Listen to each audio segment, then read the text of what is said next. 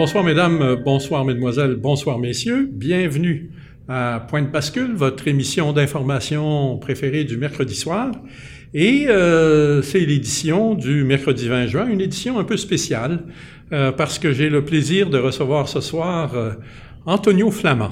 Alors, bien sûr, Antonio Flamand, c'est un personnage dans notre histoire et c'est probablement un des derniers, sinon le dernier survivant d'une époque euh, glorieuse de la politique québécoise, euh, des années, fin, milieu des années 50 jusqu'au milieu des années 75. Et euh, Antonio a vécu euh, des, des, moments euh, historiques avec qu'on va pouvoir partager avec lui ce soir. Et vous allez voir à quel point il a des choses à raconter, à quel point il a le verbe haut en couleur. et à quel point il a des choses à nous raconter, des choses que on ne soupçonne même pas, qu'on a perdu de vue, qu'on a délibérément oublié, euh, qu'on a relégué aux oubliettes, euh, qu'on a euh, littéralement préféré oublier ou de ne plus parler parce que c'était gênant, ça nous interpelle trop. Et voilà ce qui, quelle va être sa contribution auprès de nous.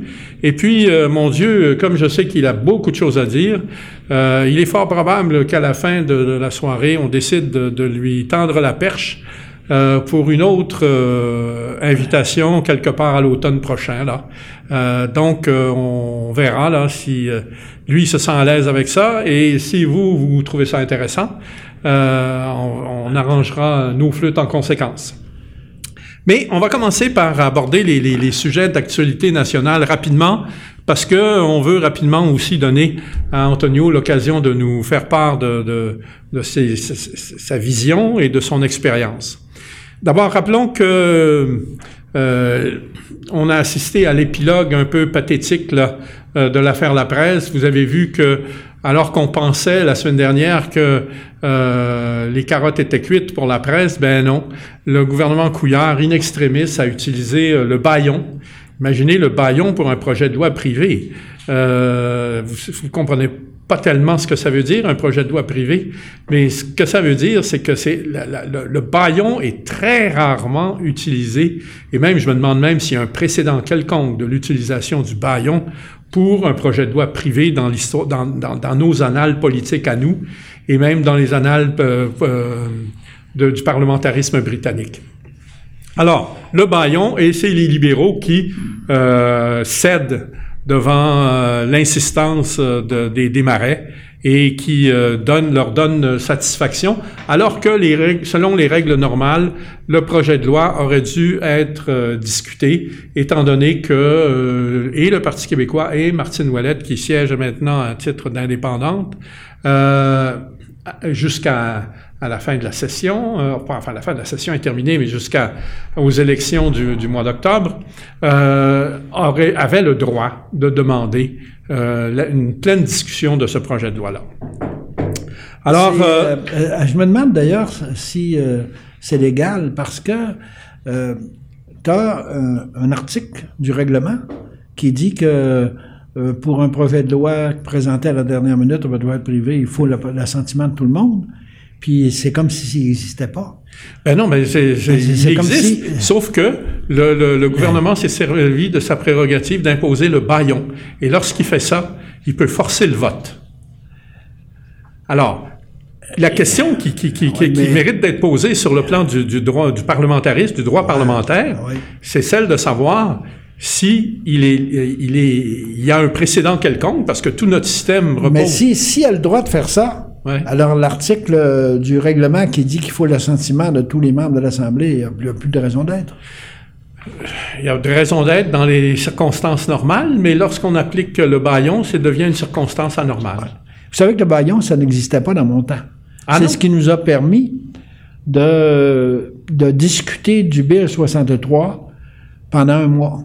Ah, ça n'existait pas. En 1968, ça. En 1969. 69, d'accord. Alors, euh, s'il y avait cinq députés qui s'opposaient à l'adoption d'un projet de loi, le projet de loi devait être discuté article par article et chaque député avait le droit de parler une heure sur le projet de loi, sur les articles.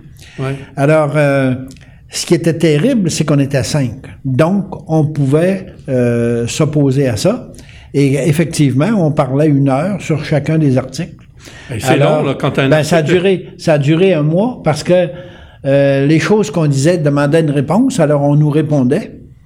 Alors, euh, et... Euh, si on avait le droit à des, questions complémentaires. Oui. Puis on, on, couchait dans nos, euh, dans nos bureaux parce qu'ils siégeaient, ils siégeaient la nuit. Ouais, ouais, ouais, pour nous casser.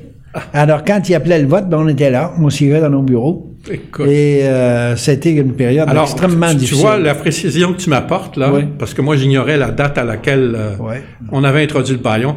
Alors tu me confirmes qu'effectivement, si ce n'était du baillon, ça n'aurait pas pu se faire. Le baillon étant récent, il n'y a aucun précédent d'utilisation du baillon dans, euh, pour un projet de loi privé.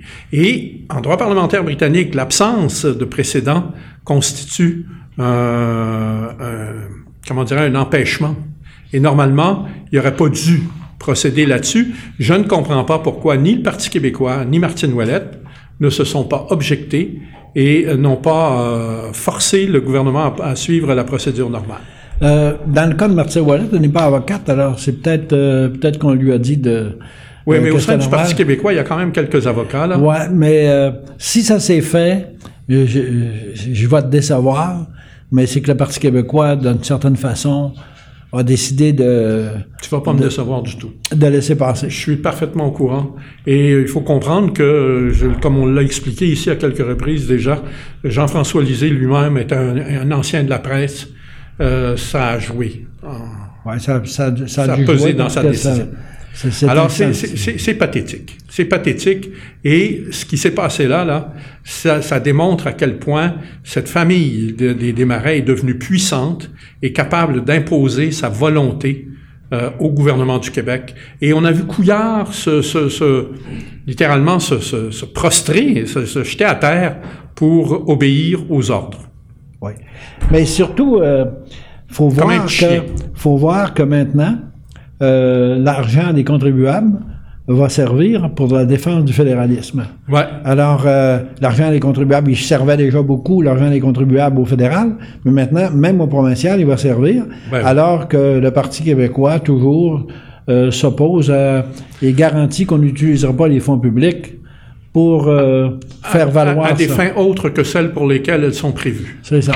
Ouais.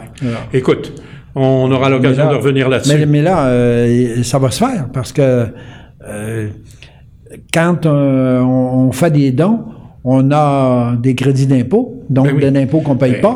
Ben, euh, exactement. Le 50 millions que la famille des Marais euh, s'est engagé à mettre, Power Corporation s'est engagé à mettre dans la presse, il faut comprendre que, ça leur donne droit à des crédits d'impôt. Ben Autrement dit, crédit d'impôt, ça veut dire quoi? Ça veut dire que c'est le contribuable qui va payer. Le contribuable qui va payer, puis l'argent qu'ils vont recevoir dans les prochains dons, ça va être encore le contribuable qui va payer. Et ça va servir à la promotion de l'agenda fédéral. De l'agenda fédéral, puis ils nous le disent en plus. En plus, ils nous le disent en pleine face. Oui. Écoute, euh, franchement, là, on, on a la soumission honteuse, hein? Oui. OK. Euh, on va laisser cette affaire-là. Là, on en a assez parlé, euh, surtout euh, dans les semaines passées. Euh, Antonio, toi, tu viens de ce coin-là. Les libéraux fédéraux se font servir une raclée par les conservateurs au Saguenay. Oui. Comment tu vois ça, toi, ce, ce qui s'est passé? D'abord, au, au, Saguenay, il, il, est évident que c'est comme le reste de la province. la corruption, les gens en ont assez. Oui. Euh, il y a deux facteurs qui ont joué. Ce, facteur-là a joué. On ne voulait pas voter libéral. Puis le deuxième facteur, il y avait un excellent candidat. Ça a joué aussi. Ouais. Et euh, c'est l'entraîneur des Saguenay. L'ancien entraîneur des Saguenay C'est un type assez coloré. Ouais. Et euh, assez aimé. Alors, il y avait un bon candidat. Puis il y avait le fait qu'on ne voulait pas voter pour les libéraux. Et après ce qui s'était passé avec le bloc, ben là, euh, les gens n'avaient pas beaucoup de choix que de voter conservateur. Mhm. Ce qui est important, ce qui s'est passé avec le bloc, puis euh, je veux le dire, euh, un complot, là, ça, là, c'est quand tu reçois, c'est toi qui reçois la difficulté, tu, on, on tend un piège, tu dis c'est un complot. Mais pour celui qui le fait, c'est un plan. Et prétendre que des complots, ça n'existe pas, c'est prétendre que les fédéralistes sont tellement stupides qu'ils n'ont pas de plan pour nous, pour nous défaire. Alors, il n'y a personne qui va me faire croire que le, le Bloc québécois est à 30% dans les intentions de vote et au moment où Trudeau s'effronde, au moment où il est au pied du mur, c'est cette journée-là qu'on intervient pour jeter le bloc par terre. Et là, on va faire à croire que dans ce groupe-là, il n'y a personne qui est aux ordres du fédéral. Tu veux dire au sein du bloc? Au sein du bloc. Hein? On a eu, euh, on a eu euh, Claude Morin euh, qui recevait 375 dollars par semaine pour nous dire quoi faire. Ouais.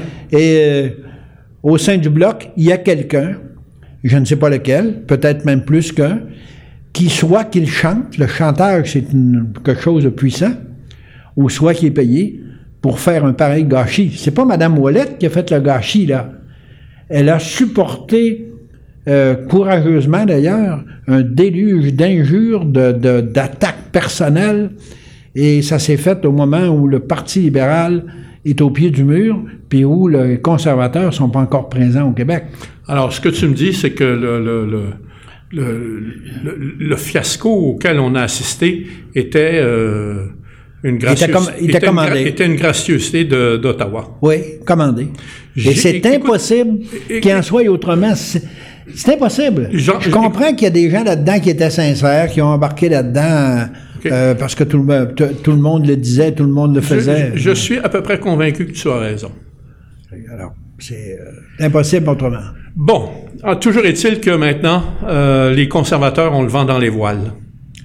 Et on se retrouve un petit peu, toi qui as connu ça aussi, un retour comme celui qu'on avait, disons, bon, ça remonte même jusqu'aux années 30. Oui. Euh, c'est que tu as eu une période de corruption comme celle qu'on présente actuellement avec le régime Tachereau, période de corruption qui était, qui était, plus, qui était plus tolérable. Là. Hein, on pense, euh, euh, les fonds de la province qui sont déposés dans des comptes privés, ben puis que les personnes retirent les intérêts. Il y avait, y avait rien là. Il y avait plus, il y avait plus aucune pudeur dans non, rien. Non, non, non. Et on a ça encore. Hein? Et quand tu as ça, ça s'est produit d'ailleurs dans, en 35 et 36 tu as plusieurs partis qui se créent. Hein? Il y a plusieurs groupes qui se forment puis qui veulent être la réponse à ça. Mais finalement, euh, à la fin, là, quand ça va finir, il va rester... Euh, euh, hein? Il y en a déjà un de parti, là, Option nationale et parti. Ouais il y a d'autres partis qui vont, qui vont disparaître. Qui vont disparaître aussi. Oui, je suis à peu près certain.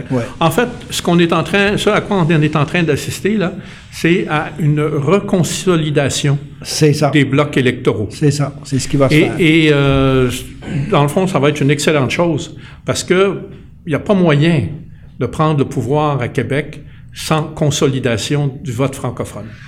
On y reviendra un peu plus tard. Absolument. Hein? OK. Et euh, dans, encore dans l'actualité ces jours-ci, là, on assiste euh, pour, euh, à Ottawa à, une, une, prise de conscience assez euh, dramatique de la part des, des, des, des pouvoirs de, du gouvernement lui-même, des de la ministre Freeland. La, renégociation de l'accord du libre-échange, c'est loin d'être fait. Et même, il y a même de sérieuses, des sérieux motifs de douter que ça va pouvoir être reconduit. Donc, autrement dit, la protection, la sécurité euh, que le Canada euh, croyait s'être donnée en 1985 au moment de l'accord du libre-échange euh, avec Canada et les États-Unis, puis ensuite, un peu plus tard, avec euh, la conclusion de l'accord du libre-échange américain, tout ça c'est en train de voler en éclats. Et là, le Canada découvre qu'il a mis tous ses œufs dans le même panier et il est mal placé. Et euh, vous avez vu les réactions du premier ministre Couillard, qui monte au créneau puis qui traite Trump de tous les noms et qui dit on va réagir contre ça, etc. L'ennui, c'est que quand il faut, être sérieux là, on n'a aucun levier contre le gouvernement américain. D'ailleurs, si j'avais un conseil à donner, quelle que soit l'opinion qu'on a de M. Trump, on devrait être poli avec lui. Écoute. Euh, Parce que il a la puissance américaine dans les mains, et puis il en use. Et, il, y a des gens qui disent qu'il en abuse. Oui, mais euh, euh, je pense pas que ça soit très, très... Euh, même si ça peut faire plaisir, oui, ça, c'est comme Trudeau qui s'est soulagé en ben disant... Ben c'est stupide, là. Qui a dire que les, les, mesures américaines étaient insultantes. Ben, il peut bien penser, mais c'est pas des choses à dire. Non. Et d'ailleurs, on a vu quelle a été la réaction de Trump. Ça. Et Trump a dit, ça va vous coûter cher, mes petits amis, ça va vous coûter très cher. Et on sait ce qu'il y a dans la balance. Trump, là, il exige euh, l'abandon des programmes de gestion de l'offre. Et euh, il va, maintenant que Trudeau il a donné une arme pour euh, aller insister, il va s'en servir. oui, puis le premier ministre Couillard lui a également facilité les choses en l'insultant. Voilà. Puis alors, c'est tellement pas fin. C'était très très maladroit. Très maladroit. Même si ça faisait plaisir. Oui, voilà. Écoute, on a dans tout ça, là, on assiste finalement à une fin de session à Ottawa, à, pardon, à Québec, qui est assez pathétique, hein, qui est assez, euh, franchement, là, c'est très amer. As-tu vu la quantité de, ministres et de députés qui ne se représentent pas? As-tu vu, euh, tu sais, dans le cas du Parti libéral, là, c'est véritablement les rats qui quittent le navire. Hein? Ben, c'est parce que euh, chez les francophones, et faut voir que le Parti libéral part avec un, bon groupe euh, de députés au départ, les députés qui sont dans des comtés anglophones, mais s'ils sont pas capables de ramasser des comtés francophones, c'est la, c'est la fin. C'est la fin. Et c'est effectivement la fin. Et je ne pense pas, même s'il y avait une remontée du Parti québécois, qu'à 15% dans les intentions de vote chez les francophones, il y a beaucoup de députés libéraux qui se fassent élire dans les 80 comtés francophones. Alors, ils s'en vont. Hein? Je me mets à leur place, ils s'en vont. Ouais. Alors, ils, le voient d'ailleurs, ils le ben sentent sur le ben terrain. Ils sentent qu'il n'y a rien à faire. Là. Ils sentent qu'il n'y a rien à faire. Ça, ça là-dessus, là. quand, Québec, quand Québec se met à virer, là. la gélatine est prise, là. Ah, ouais, ouais. ouais. Alors, euh, reste à savoir comment, entre le Parti québécois et la CAQ, ça va se, se goupillé. Tu, euh, dans, dans, les discussions qu'on avait avant l'émission, euh, Antonio, tu me tu m'évoquais une, une, hypothèse et j'avoue franchement que tu m'as pris un peu de cours. Je m'attendais pas à que tu dises ça, mais tu évoquais même la possibilité, si la CAQ ne parvenait pas à, former un gouvernement majoritaire, qu'il puisse y avoir une alliance entre la CAQ et le PQ. Ben, euh, je pense, même s'il n'y a pas d'alliance, il va y avoir une entente, une entente quelconque, parce que euh, à mon avis, à, moins que le, parce qu'on est encore loin, hein? Quoi qu'on en pense, on est encore loin et une plure de banane, ça fait des dégâts. Oui, ah, on, en a vu quelques-unes dans notre histoire. on en a vu quelques-unes dans notre histoire, mais si la CAQ continue comme ça, elle va former un gouvernement majoritaire, il n'y a aucun problème. Mais si elle glisse sur des plures de banane, euh, ben, ça va faire monter... sur laquelle ils ont glissé avec l'affaire Le Bouillonnec. Oui. Euh, Hein? Ça n'en prendra pas plusieurs pour que ça y aille euh, mal. C'est pas beau, ça. Alors, euh, à ce moment-là, euh, il va y avoir une remontée du Parti québécois, mais il n'y aura pas de remontée du Parti libéral, quoi qu'on en, quoi qu'on en pense. Il n'y a, pas de remontée possible. Les carottes sont réellement cuites pour eux. là. Il n'y a personne qui doute de la corruption au max du Parti libéral. C'est terminé, ça. C'est acquis, ça. C'est acquis, ça. C'est acquis, là. OK. Ça nous amène au, sujet suivant. Et puis, euh, ton, ton, ton, regard va être particulièrement précieux pour euh, nous éclairer euh, sur ce qui est en train de se produire. Au mois d'octobre de, dernier, sur le site de Vigile, on a mis en ligne une analyse d'un jeune démographe, euh, en fait d'un jeune scientifique qui a fait une analyse démographique et qui est abouti, euh, qui a abouti à des résultats assez euh, spectaculaires, très bien documentés, très rigoureusement. on a pris la peine de le rencontrer, on a pris la peine de s'assurer de la solidité de ses bases, et il annonçait, lui, le déclin démographique du Québec et le, le, fait que les francophones cesseraient d'être majoritaires au Québec en 2035. Je l'ai déjà entendu auparavant. J'ai suivi, quand j'étais à l'université dans les années 50, euh, des conférences de Jacques-Henri Pain, qui était démographe. Oui. Et qui prévoyait déjà à l'époque euh, qu'en en 2000, euh, c'est-à-dire pas en 2000, en 1967, lors de la Confédération, que l'île de Montréal sera 50-50, puis qu'en 2000, le Québec sera 50-50. Mais il avait oublié une chose, c'est que euh, les gens ne restent pas. Ils s'en vont. Alors, euh, ils s'en vont en Ontario, ils s'en vont ailleurs, ils s'en vont dans les provinces anglaises. Et puis, en fait, tu étais très conscient que dans les années 60, à partir de, tu sais, c'est très intéressant de le noter, à partir de 1962, au moment où on nationalise Hydro-Québec, il se met à y avoir, un fort mouvement d'exode euh, des anglophones vers l'Ontario qui va euh, culminé en 76 avec l'élection du Parti québécois, lorsque 175 euh, 000 personnes sont parties. Mais c'est, ce sont des Anglais qui sont partis puis ont été remplacés. Le danger, parce qu'on parle des francophones, le danger, c'est que les francophones qui arrivent de l'extérieur ne s'intègrent pas, c'est-à-dire s'intègrent, mais ne partagent pas nécessairement euh, le désir de conserver la langue française, même si ce sont des francophones qui est celle des Québécois. Mhm. Euh, c'est, ben, je pense que c'est là qu'est, c'est là qu'est la difficulté. C'est que pour, eux, oui. ce n'est pas un enjeu existentiel. C'est ça. Alors que ça l'est pour les, les, Québécois. Les Québécois. francophones, c'est un enjeu. OK, c'est vraiment un enjeu existentiel. Et ça, c'est, euh, c'est, très important de le comprendre. Ça, va, ça, ça, ça doit en même temps peser sur les stratégies qu'on a pour assurer euh, notre pérennité, notre euh, et notre, avenir comme nation, comme nation. Euh, je compte. Je veux pas croire qu'on va disparaître. Hein? Alors, à partir de là, je compte sur certains effets pervers qui peuvent se produire. quand est arrivée la canalisation du Saint-Laurent, je me souviens que M. Duplessis s'époumonnait à dire qu'on allait ruiner Montréal parce que euh, tout le trafic allait s'en aller. allait s'en aller à Toronto, alors que Montréal était la métropole à l'époque du Canada.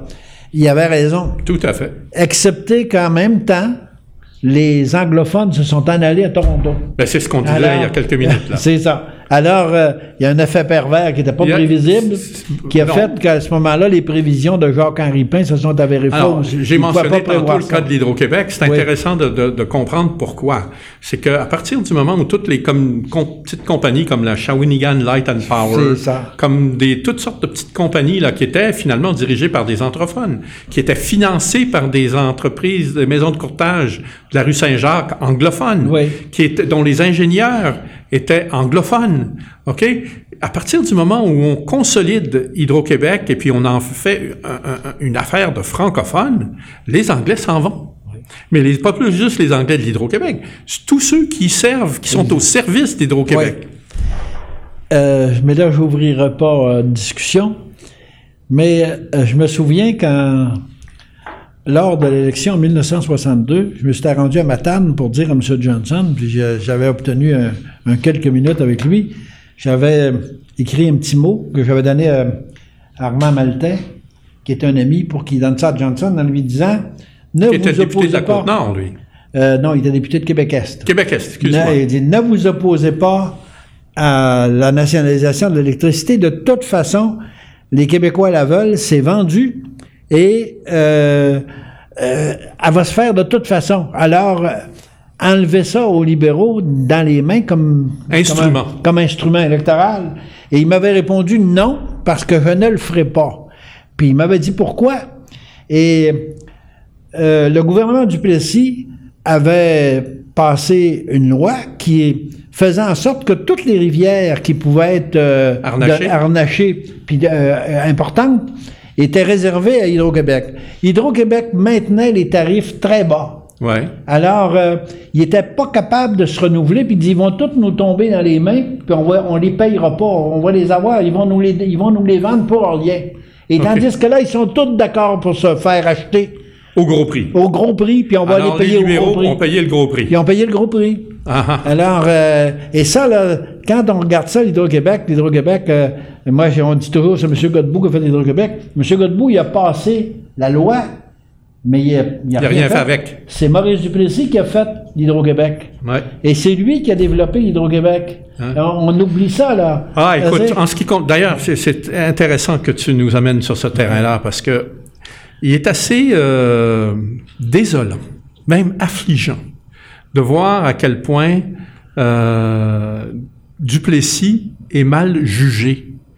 À quel point les libéraux sont parvenus euh, dans leur hargne euh, anti-Duplessis euh, de, nous, de, nous, le faire passer pour un bonhomme euh, 7 heures, vraiment un, un homme horrible et euh, qui était malhonnête, ce qui était absolument faux, comme l'enquête Salvas l'a démontré par la suite. Et euh, on reparlera ça éventuellement avec toi à un autre moment. Mais euh, comme, comme, comme également l'homme qui était de connivence avec les communautés religieuses, il n'était pas de connivence avec les communautés religieuses. Hein, on peut en parler. Ben là, si il gouvernait pas avec les communautés religieuses, il n'aurait pas gouverné là, parce que les communautés religieuses tenaient le Québec debout, là. Faut voir ça. ça, là. Il tenait les écoles debout, il tenait les, Les hôpitaux, hôpitaux debout, debout. il tenait le Québec debout. Ouais. Alors, il n'avait pas le choix de gouverner avec eux, d'autant plus qu'il coûtait rien. C'est ça. Hein? Alors, euh, il, puis il le disait, il coûtait rien. Moi, je me souviens, euh, j'étais au collège, euh, puis j'avais des membres de ma famille qui étaient curés, puis on devait... on- les, les gens de, de- de ma famille se cotisaient pour nous acheter des soutanes. Ouais. Ils étaient curés puis enseignaient. Ça n'a pas de bon sens, là. Comment est-ce que ces gens-là étaient dévoués? Et là, on, on les a tous détruits avec euh, ceux qui se sont livrés à des, à, à- à des manœuvres euh, euh, inacceptables sur des enfants. Mais on oublie que c'est au maximum de 7 à 10 là, que tous les autres étaient d'un dévouement total, dans tout- coûtait rien. Dans toute activité humaine, Oui. tu as des pommes pourries. Ben oui. OK? Et euh, évidemment, dans le clergé, il y avait des pommes pourries. OK? Dans les communautés religieuses, il y avait des pommes pourries. Mais il faut quand même être conscient que les pommes pourries, c'est pas la règle, c'est l'exception. C'est l'exception. Et puis, alors, de stigmatiser euh, les, les, les, les, comment, les réalisations concrètes des, euh, réalis- de- des communautés religieuses, des, du clergé de cette époque-là, c'est charrier, c'est pousser loin et c'est vouloir diaboliser. Ouais. Alors, cette diabolisation-là, elle n'est pas désintéressée, elle sert des intérêts. sert des intérêts. OK? Vous savez, euh, on parlait de M. Duplessis tantôt, on oublie que quand il est mort, il devait 30 000 et sa Il devait? succession, oui, aurait fait faillite si des amis s'étaient pas cotisés pour rembourser le 30 000 qu'il devait à la banque. Ouais. Alors, euh, c'est un homme qui est mort euh, avec rien, absolument rien, complètement pauvre. Oui. Donc, il s'est pas enrichi. C'est pas enrichi du tout. Euh, on- Monsieur Martineau, qui était le- la caisse électorale, puis qui est Le trésorier de l'Union comme nationale. un- Comme un, gars, on en- quand on en parle, comme un... L'enquête Salvas, ils ont cherché à y trouver quelque chose, la seule affaire qu'ils ont trouvée, et d'ailleurs, il a été acquitté euh, au premier procès, la seule affaire qu'ils ont trouvée, c'est qu'ils avaient demandé à la compagnie SICO de verser euh, de l'argent pour aider quelques étudiants. C'est tout ce qu'on a trouvé. Ouais. Et là, euh, la Cour d'appel a décidé que euh, c'était, euh, comment dirais ça, il a été condamné pour abus de confiance. Mais moi, alors, c'est de la foutaise. Hein? C'est la caisse électorale qui aurait dû poursuivre M. Martineau. Ouais. Parce que la caisse électorale était privée des deniers que normalement, Ouais, euh, euh, M. Delaurier aurait donné, aurait donné à la caisse électorale de l'Union nationale. Alors, c'est tout ce qu'on a trouvé. Et malgré ça, tous les gens pensent que c'est un gouvernement qui était pourri. C'est un gouvernement qui a construit 400, au-dessus de 400 écoles par année, qui a construit tous les hôpitaux qu'il y a au Québec, presque. Oui. Hein? Euh, Moi, j'ai assisté là, à l'inauguration de l'hôpital Sainte-Justine, je me souviens de ça. Euh, on parlera de ça la prochaine fois parce que. Oui, il c'est un, passé oui, je, la connais l'histoire. Ouais, tu, tu nous en as déjà discuté dans un Ouais. autre contexte. Ouais. Mais euh, revenons à, à, à la différence d'attitude entre euh, Daniel, Maurice Duplessis, Daniel Johnson, quant à la façon de faire l'indépendance du Québec.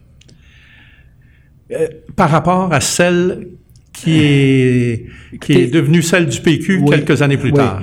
Euh, L'idée de l'indépendance, là, elle n'est pas née avec le PQ, puis elle n'est même pas née avec le- l'Union nationale. hein. Il y avait des gens à l'époque qui étaient pour l'indépendance du Québec. Le chanoine gros, notre État français, nous oui, l'aurons. notre État français, nous l'aurons. Mais euh, c'est quand vous parlez de Gros, c'est assez, c'est assez intéressant parce que le Chanoine Gros décrit la personne qu'on doit avoir, puis la façon dont on doit le faire. Et c'est que Maurice Duplessis fait, puis il ne le reconnaît pas. Non seulement il ne le reconnaît pas, il le vilampide. Vilipende. oui, euh, parce que euh, les gens qui l'entourent détestent Maurice Duplessis. Hein? Ils le détestent. Parce que Maurice Duplessis est un homme de pouvoir, puis il les a tassés, puis il a pris le pouvoir. Hein? il est un peu brusque. Il est un peu brusque. Mais il fait exactement ce que Chanoine euh, Gros recommande, hein, c'est de construire l'État et euh, de rapatrier tout ce qu'on peut rapatrier de pouvoir. Et euh, je me souviens que très souvent, dans ses conférences, il disait, si on est trop, on peut s'en aller. Hein? si on est trop, on peut s'en aller. il disait, on est aussi fin que les autres, on est capable de s'administrer nous autres mêmes. Et lors d'une rencontre avec le chanoine Yann Gros, que euh, le dernier qui a publié sa, euh, sa, biographie raconte, euh, le chanoine Gros est brusque avec, et lui dit au chanoine Gros, vous êtes un excellent historien, mais vous vous, suivez pas l'actualité. C'est que hein, c'est comme M. Johnson qui propose, Daniel, qui propose à, à Bourgault de venir avec lui. Puis Bourgault veut qu'il fasse de grandes déclarations. Johnson, il dit, vous voyez pas qui m'accompagne? C'est-à-dire qu'il faut que les gens suivent en arrière. Alors, M. Duplessis nous amenait toujours à prendre conscience qu'on n'avait pas besoin des anglophones, qu'on était aussi fins qu'eux autres. On oublie des choses. En 1944, quand il a nommé Onésime Gagnon comme euh, ministre des Finances, les premières pages des journaux trouvaient ça extraordinaire. On nomme un Canadien français ministre des Finances. Premier. Mais oui, mais on est loin, là. On est très loin de croire qu'on est capable de faire l'indépendance. Il fallait que le peuple soit ça. C'est ça. Alors, Johnson, lui, est arrivé, puis il a décidé qu'on aurait l'égalité ou l'indépendance. Je crois qu'il était sûr, ben, je le crois parce qu'on en a parlé, qu'il était sûr qu'on ne lui accorderait pas. Oui, qu'on ne lui accorderait pas. Alors qu'il serait obligé de faire l'indépendance. Mais si devant lui, j'aurais dit, ils nous l'accorderont pas, il m'aurait dit, c'est pas à toi de donner la réponse, c'est à eux. Ouais. Hein? Alors, euh, quand les gens disent qu'il n'était pas indépendantiste, il a dit, en réalité, il était pour l'égalité, mais ne sachant qu'il ne l'aurait pas, il préparait l'indépendance. C'est ce qu'il a fait avec le général, la visite du général et tout. Ben, c'est ça. J'allais justement t'amener là-dessus. Écoute, toi, tu as vécu ça de très, très près. La ben, visite du général, tu étais, littéralement là dans les... Euh, j'étais dans, dans, dans, dans, l'opération. Dans l'opération. OK, de la réception du général de Gaulle, tu étais très proche de Daniel Johnson. Et les gens, les, les, Québécois ne comprennent pas ce qui s'est passé là. C'est, extraordinaire ce qui s'est passé là. Faut comprendre la portée énorme que ça avait. Parce que, et, tu, me préciseras si euh, je déraille ou tu ajouteras des choses, quand le général de Gaulle vient au Québec, et puis il explique ensuite euh, dans, dans la conférence de presse qu'il donnera quelques mois plus tard, euh, entre parenthèses, la conférence de presse qu'il prononce en, en, octobre ou en novembre 1967, euh, il est interrogé par un journaliste, un ancien journaliste de la presse qui s'appelle Pierre Saint-Germain et qui euh, lui demande d'expliquer le sens de, de, de, sa visite au Québec. Et il le fait en brossant un tableau euh, incroyable. D'ailleurs, cette, cette, vous pouvez la trouver sur Google parce que il y a quelques années, euh, moi j'avais pris le, le, le, grand segment qui avait été préparé de, par l'Institut national de l'audiovisuel en France, et puis j'avais retiré le segment euh, sur la visite au Québec et de telle façon qu'on peut le trouver individuellement sans avoir à se farcir toute la conférence de presse. Ouais. Alors maintenant, en faisant sur Google conférence de presse Général de Gaulle, Vive le Québec libre, vous allez trouver exactement ce bout-là et ça dure 20 minutes et c'est extraordinaire. Mais toi qui étais là, là, sur place. Le général, d'abord, il annonce qu'il viendra pas. Et Johnson est parti euh, d'urgence. Il est allé à Paris. Euh, ça, c'est quelque chose qui est connu, pour dire au général, il faut que vous veniez absolument. Et c'est là qu'ils ont mis au point euh, son voyage. Ouais. Et il s'en venait ici. Il s'en venait ici. C'est pas un hasard. Tout ce qui s'est passé là. Non. Ça a tout, c'était, a tout été planifié. À la, à la, minute près. À la minute près. Et euh, tantôt, je te disais que on était au manège militaire et normalement, c'était là qu'on organisait l'intendance pour la visite de tous euh, les visiteurs étrangers. Mais la réalité, c'est qu'on organisait la visite du général. C'est tellement vrai que... Au manège militaire de Québec. Au manège militaire, dans le bar. Et tous les matins, on passait un petit appareil pour voir s'il n'y avait pas des micros qui avaient été installés. Mais on se méfiait pas à l'époque euh, de, ce qui se, de ce qui se tramait là. Et euh, dans les jours qui ont précédé l'arrivée du général, les gens des communications du fédéral ont dit, nous autres aussi, on va aller s'installer euh, au manège militaire. Et le lendemain matin, à leur grande surprise, ils ont rentré au manège militaire, puis il n'y avait plus personne.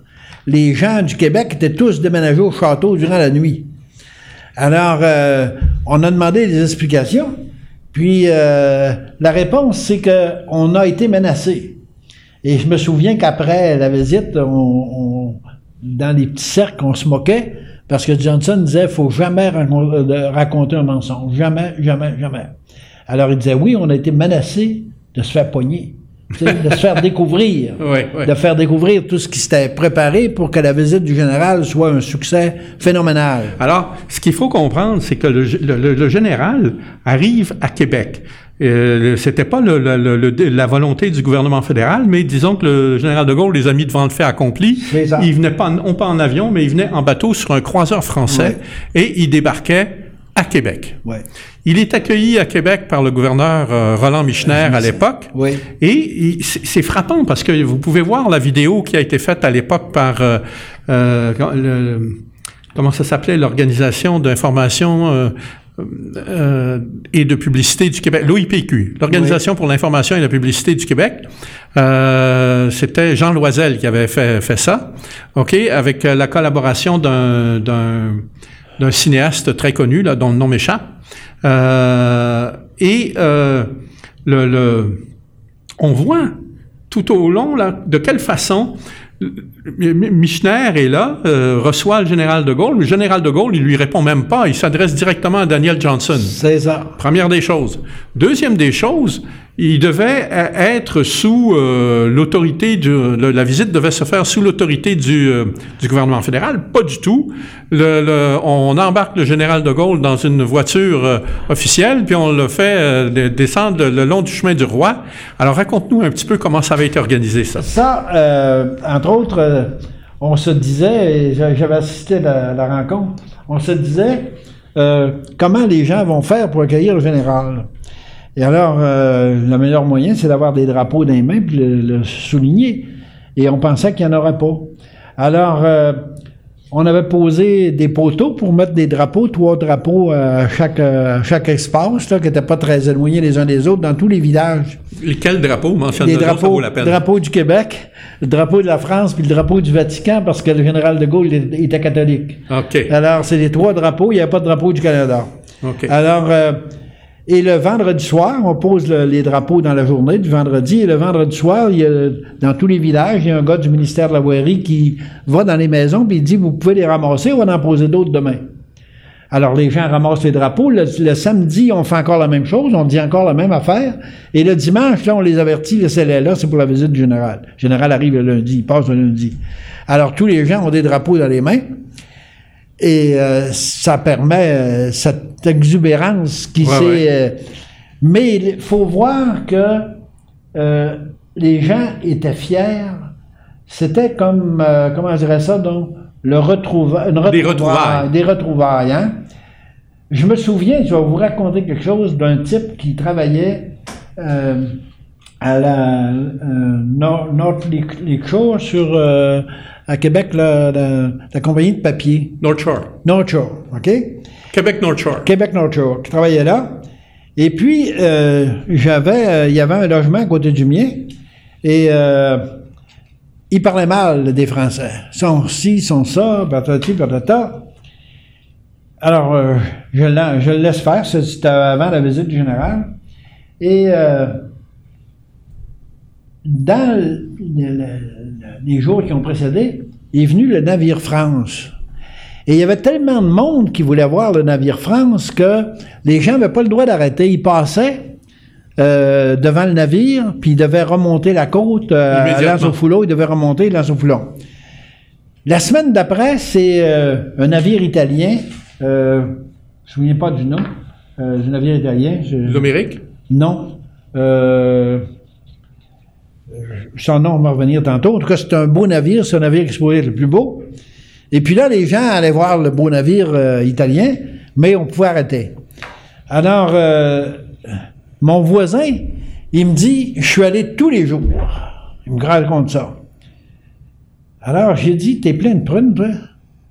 Tu détestes les Français, puis tu t'en vas tous les jours faire le singe d'aller passer devant le navire, pas pouvoir arrêter, puis remonter la côte. J'ai dit, tu te rends-tu compte de ce que tu as fait? Alors, il dit, quand il est parti, je l'ai vu partir, mais j'ai pleuré. Ah bon? C'était des retrouvailles. C'était des retrouvailles des, des Français. Euh, oui, oui, non, non. C'était, la, la, la, euh, symbolique était extrêmement puissante. Et euh, une autre chose qu'on qu'on ne sait pas, le général parlait des Français du Canada. Oui. Et là, peut-être qu'on aura l'occasion d'en parler, mais il y a tout là aussi un drame, c'est-à-dire un problème très sérieux de la reconnaissance des Québécois francophones catholiques oui. comme étant des Français encore aujourd'hui. Encore aujourd'hui, Et ayant oui. le droit d'être Français. Et il y a une thèse qui vient d'être publiée là-dessus. Oui. Et le général connaissait ça. Il était au courant. Il était au courant de ça. Et c'est pour ça qu'il parlait toujours des Français, Français du, du Canada. Canada. Français canadiens. Alors, la, la- la visite le long de, de- du parcours du chemin du roi, là, est extraordinaire. Vous avez, euh, à un moment donné, des scènes où on voit euh, Daniel Johnson à côté du général de Gaulle en uniforme. OK, ils sont Oui, uniforme uniforme militaire. militaire. C'est un chef d'État étranger en uniforme.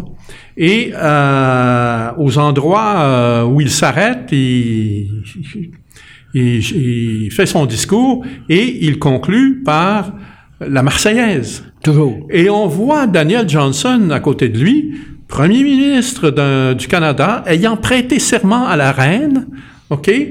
Euh, un premier ministre du Québec, pardon, une province du Canada, ayant prêté serment à la reine, chanter, entonner avec lui l'hymne national à ses côtés de la France, Oui. la Marseillaise, sans qu'on prononce, sans même, sans la présence du drapeau canadien, sans qu'on chante euh, également le Haut-Canada, rien du tout. Écoute, sur le plan du protocole, ce que Johnson a fait là, là, c'est une trahison. Une trahison vers, pour, En- en- vers le Canada. Envers le Canada. Et euh, les conséquences vont être graves. Là, ils vont être très graves pour Daniel Johnson, au point qu'il y a un, un journaliste qu'on connaît bien, Pierre Schneider, Oui. qui euh, l'an dernier euh, a, a rendu public des conclusions, parce que lui, il avait fait enquête là-dessus à l'époque, OK? Puis il, il- il a révélé des choses qu'on ignorait, à savoir les circonstances dans lesquelles Daniel Johnson était mort et la présence à ses côtés d'une personne qui soutient Mordicus qu'ils ont été empoisonnés, Oui. elle ayant survécu et lui non. Oui, elle avait, elle avait bu le reste de son verre, Voilà. de son verre d'alcool. Alors, euh, c'est très troublant, cette affaire C'est très, trou- très troublant. Très troublant, Alors, et surtout qu'on nous parle euh, qu'il y a eu une autopsie, et euh, l'autopsie est introuvable. Ben ouais. Alors, c'est extrêmement troublant, cette affaire-là. Ouais. Et euh, vous savez, une autre chose, c'est que Johnson avait dit quelques jours auparavant que rien ne l'empêcherait de retourner en France à l'automne. Et parce qu'il l'a dit à M. Dauzois devant moi, Paul Dauzois qui est un fédéraliste, il a dit, je vais faire une élection sur l'égalité ou l'indépendance. Et si t'aimes pas ça, et c'est la première fois que je voyais Johnson parler aussi fermement puis aussi brusquement à un de ses commettants, ouais. là, quelqu'un qui est avec lui, là, il a dit, si t'aimes pas ça, Paul, toi et Jean-Jacques, vous vous présenterez contre moi puis je vais vous battre. Et ça, j'ai entendu ça juste avant son départ. Alors, euh, pour euh, la manique. La manique. Ouais. Et- Alors, euh, là où il est décédé. Là, il est décédé. Alors, il est sûr que si Johnson reste vivant, l'indépendance se fait. Mais il y a autre chose qu'on doit savoir. Elle se fait parce que il y a une puissance étrangère, une puissance importante, qui appuie toute la démarche Ouais. et qui va protéger le Québec contre toute représailles. Oui, c'est même allé loin. Il y avait Ouais. même prévu, toi, tu es au courant de ça. Oui, il avait prévu des conseillers militaires, il avait prévu des prêts sans intérêt, il avait prévu des conseillers économiques également euh, qui viendraient Un, pour un prêt massif de un prêt fonctionnaires. massif de fonctionnaires pour organiser l'État, Ouais. Euh, organiser l'État euh, Québécois. québécois Indépendant. indépendant. Alors, Alors, on, comprend dans ce contexte-là que... Il y a quelqu'un qui est encore vivant, puis il pourrait confirmer ça. C'est un journaliste, euh, euh, Bob... Bob McNeil, c'est-tu McNeil? non, non, Bob McKenzie. Robert McKenzie, ancien journaliste du Toronto Star. Oui, il peut vous confirmer ça. Oui, je sais, je suis au courant. je suis au courant de ça. OK. Alors, et ça, ça allait loin parce que justement, dans le, le compte-rendu qu'il avait publié, Robert McKenzie, il racontait comment euh, Johnson lui avait euh, confirmé que euh, la France était même prête à déployer une escadre maritime dans le golfe du Saint-Laurent pour garantir la sécurité militaire du Québec. Écoute, c'était pas rien, là. Alors, je, veux dire, devant une, une, intervention aussi massive, d'un puis de, de, la part d'une personne euh, comme De Gaulle qui, qui c'est quand même quelqu'un qui n'entend pas à rire là. quand il fait des choses il est fait ok? On comprend que pour le Canada pour les États-Unis le projet de De Gaulle et de Johnson constituait une menace politique grave une menace politique plus pour le Canada que pour euh, les États-Unis. Les États-Unis. Oui, beaucoup plus. Mais le euh, Canada faisait partie de l'OTAN. C'est ça. Et l'OTAN, c'est un traité qui de, de, de, protection réciproque. Donc, quiconque attaquait euh, le, le, le, Canada, et c'était une attaque, il n'y a qu'à voir la façon dont le gouvernement fédéral a réagi à la, la présence, au, aux déclarations de De Gaulle, c'était une attaque. OK? Et qui, alors, l'OTAN réagissait en solidarité avec le Canada, comme l'exige le traité de du traité de l'Atlantique Nord. La, la, preuve que le peuple était prêt, c'est qu'il a élu le Parti québécois. Il faut voir ça. Euh, la première élection, je comprends que euh, il l'a pas fait tout de suite parce que le temps qu'on se détache de l'Union nationale, parce que les gens qui ont voté pour le Parti québécois, faut pas se tromper, il y, a, des libéraux qui ont voté pour le Parti québécois, des, des, euh, ben, des libéraux historiques, là, mais euh, euh, la, la, généralité des gens de l'Union nationale qui appuyaient Johnson dans sa démarche sont passés au Parti québécois. C'est ça qui a fait que le Parti québécois a pris le pouvoir. Mm-hmm. Et à partir de ce moment-là, on a eu le complot. Le complot avec Claude Morin qui euh, nous a imposé un référendum absolument inutile d'ailleurs. Hein? Le référendum, il est tellement inutile que même si on le gagnait, euh, Chrétien, dans ses mémoires, raconte qu'il ne l'aurait pas reconnu.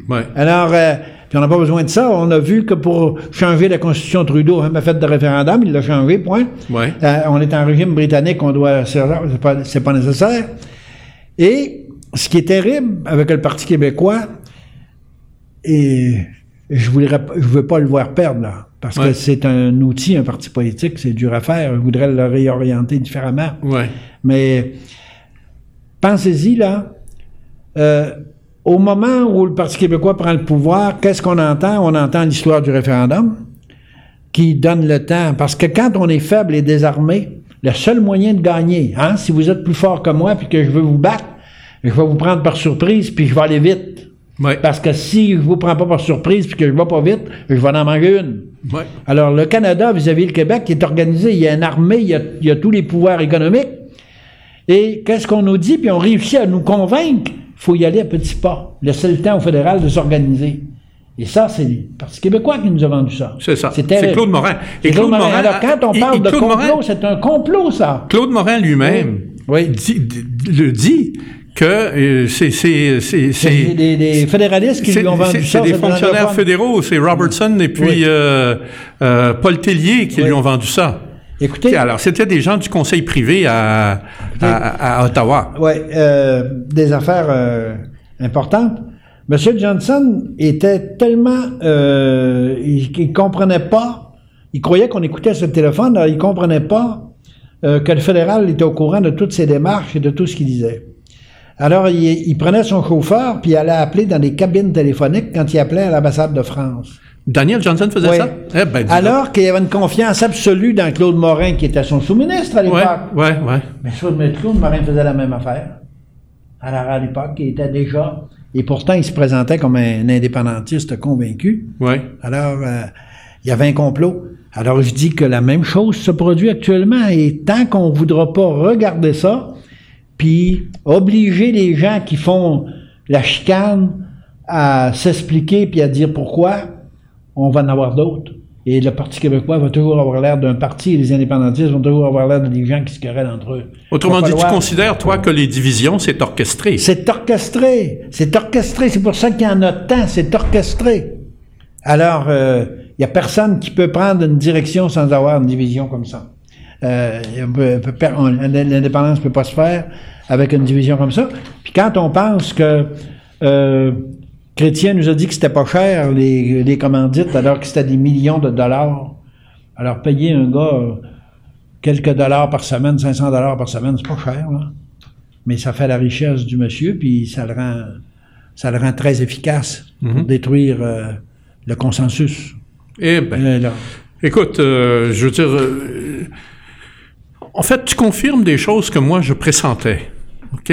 Euh, évidemment, j'avais pas le recul que tu as pour être capable de conclure aussi précisément que tu le fais. Euh, puis en même temps, je te dirais qu'on est tous euh, retenus un petit peu. On n'ose pas croire que euh, on, puisse que le, fédéral ait pu aller jusque là. Mais on est obligé de se c'est moins loin que, que, les commandites. C'est ben, moins loin ben que oui. les commandites. Puis, puis il faut se souvenir aussi de la, de la commission McDonald ben oui. et puis la commission Cable. Ce qu'on avait découvert à ce moment-là, là, c'était pas mal ben épouvantable. Oui, le voile d'hélice, les, les, les, les, incendies. C'est euh, ça. bon, des, des, puis des, des faux attentats pour blâmer le FLQ, puis tout ça. Alors on a on, on, a, euh, on vous ne pouvez pas parler de complot, parce que si vous parlez de ça, vous êtes des paranoïaques, vous êtes des malades mentaux. Hein? C'est, ouais, ouais, ce qu'on a dit. Alors, euh, d'ailleurs, on a tenté de faire la même chose avec, euh, avec Mme euh, Ouellette. Hein? même, Puis j'ai goûté à cette médecine-là, moi aussi, en, 1995. C'est ça. Alors, alors qu'en réalité, un complot, vous l'avez dit au début, hein? c'est celui qui le reçoit, c'est un complot, mais pour l'autre, c'est juste un plan. Et des plans euh, beaucoup plus machiavéliques que d'acheter euh, la conscience de quelqu'un ou de le faire chanter. Dans le langage populaire d'autrefois, on appelait ça des plans de nègres. Des plans de nègres. Alors, euh, tu sais, alors c'est ça. Voilà. Maintenant, il y a une autre chose qui me paraît épouvantable, c'est l'obligation pour un chef d'un parti indépendantiste de dire quand est-ce qu'il va faire l'indépendance c'est je comprends les gens, ils les croient pas. Ils ont raison de pas les croire, ils l'ont pas fait. Et puis ils accusent le peuple, mais c'est les dirigeants. Faut pas, faut pas. Euh, non, non, faut pas, faut, être très conscient de ça. Faut être très conscient de ça. Alors euh, les gens les croient pas. Là, ils veulent avoir une date, mais il y a tellement de facteurs qu'il faut prendre en ligne de compte qu'il faut laisser les gens qui administrent, les gens qui sont en train de de construire l'État, de travailler, de remettre l'État sur pied, de décider du moment parce qu'ils ont besoin d'aide, ils ont besoin d'abord d'un d'un moment favorable. Sauf que pour pouvoir faire ça, pour que le peuple puisse faire ça, il faut qu'il ait confiance. Oui. Or, malheureusement, les dirigeants souverainistes ont perdu la confiance du peuple. C'est terrible, mais c'est ça. Mais la réalité, c'est ça. Oui. OK? Et, et, le premier qui a été dans ce sens-là, là, celui qui a, qui a fait un tort épouvantable, c'est Lucien Bouchard je, je suis obligé d'opiner dans ton sens. Hein? Oui. Écoute, Lucien Bouchard, là, c'est une cinquième colonne à lui tout seul. Oui. Hein? Lui, là, il faut, il faut retourner en arrière et puis voir, par exemple, des documents qui sont accessibles sur Google. En 1985, euh, on annonce puis ça tombe bizarrement, ça tombe exactement le jour de mon anniversaire. 9 juillet 1985, dans les archives de Radio-Canada, vous allez trouver une entrevue accordée par euh, Lucien Bouchard au moment où euh, on annonce qu'il va devenir ambassadeur euh, du Canada à Paris. Oui.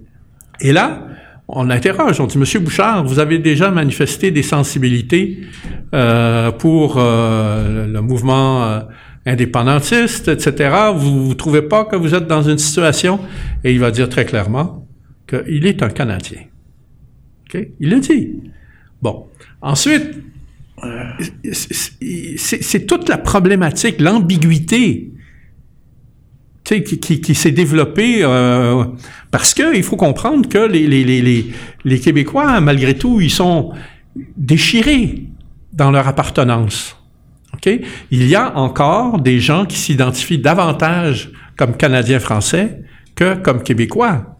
Et ça, il se trouve que parmi eux, il y a des gens qui sont considérés comme des nationalistes euh, canadiens français. Et, et, cette difficulté de, de, de, de, choisir son camp est en train, en fait, nous, nous étouffe. Et à l'heure actuelle, nous mène au cul-de-sac dans lequel on se trouve. Euh, oui, mais en même temps. Et Bouchard est l'homme qui aura justement fait pencher la balance dans ce sens-là.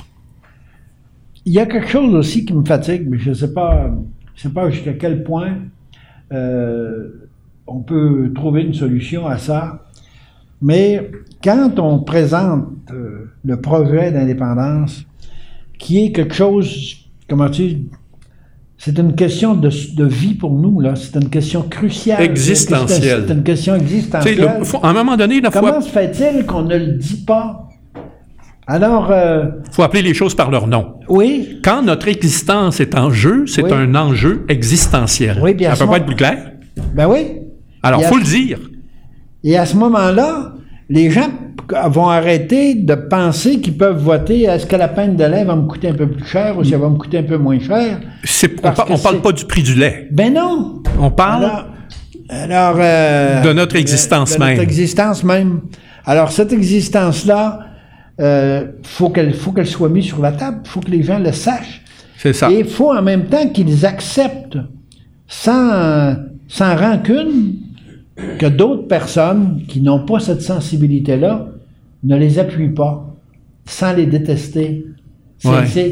Et là, dès que tu parles de, problèmes existentiels, on t'accuse tout de suite de, de vouloir euh, empêcher les autres de s'exprimer. C'est un, nationalisme intolérant. Intolérant, alors qu'en réalité, je, comprends très bien que... Tu, fais juste reconnaître qu'on a des intérêts différents. On a des intérêts différents momentanément.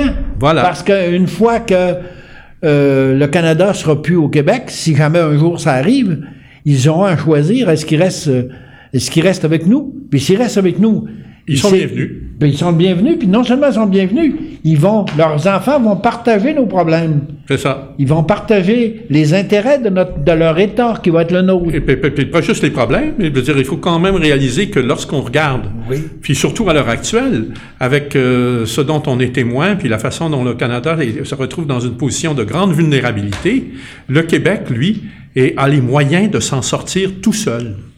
Oui. Hein? C'est pas compliqué, là. Ça, c'est une réalité qu'on oublie. Oui. OK? Le Québec a les moyens de son indépendance, s'il la souhaite. Oui. Et, non seulement il, il en a les moyens, mais il tirerait son épingle du jeu mieux que ne le fait le Canada à l'heure actuelle. D'ailleurs, euh, il, va se, il va se présenter parce qu'il y a un changement qui est en train de se faire à, l'intérieur du grand monde, à l'intérieur ben de, de, l'univers. Hein? Il y a, il y a euh, les gens qui veulent se reprendre en main, les nations qui veulent se reprendre en main. Ça va être un moment favorable. On le voit pas, mais ça va être un moment favorable. Et euh, il va appartenir à ceux qui vont diriger l'État à ce moment-là de décider s'ils font le saut ou s'ils ne le font pas. Mais on peut pas, je ne comprends pas qu'on ne comprenne pas ça, on peut pas exiger une date. Non, non. Mais on, est, on est à la veille, on n'a tellement pas confiance dans nos dirigeants indépendantistes qu'on est à la veille de leur demander non seulement l'année, mais la date. Ouais, ouais. Tu sais, ça n'a pas de bon sens, là. Non, non. Euh, euh, il, faut, il faut comprendre que dans, dans une décision comme celle-là exige euh, une certaine latitude pour pouvoir exploiter avantageusement les rapports de force. Exactement. OK? Or, les rapports de force, ce n'est pas une réalité immobile. C'est des choses qui sont très mobile qui, qui évolue et à un moment donné, il peut y avoir une occasion, une circonstance qui va faire en sorte que le moment va être le meilleur. OK?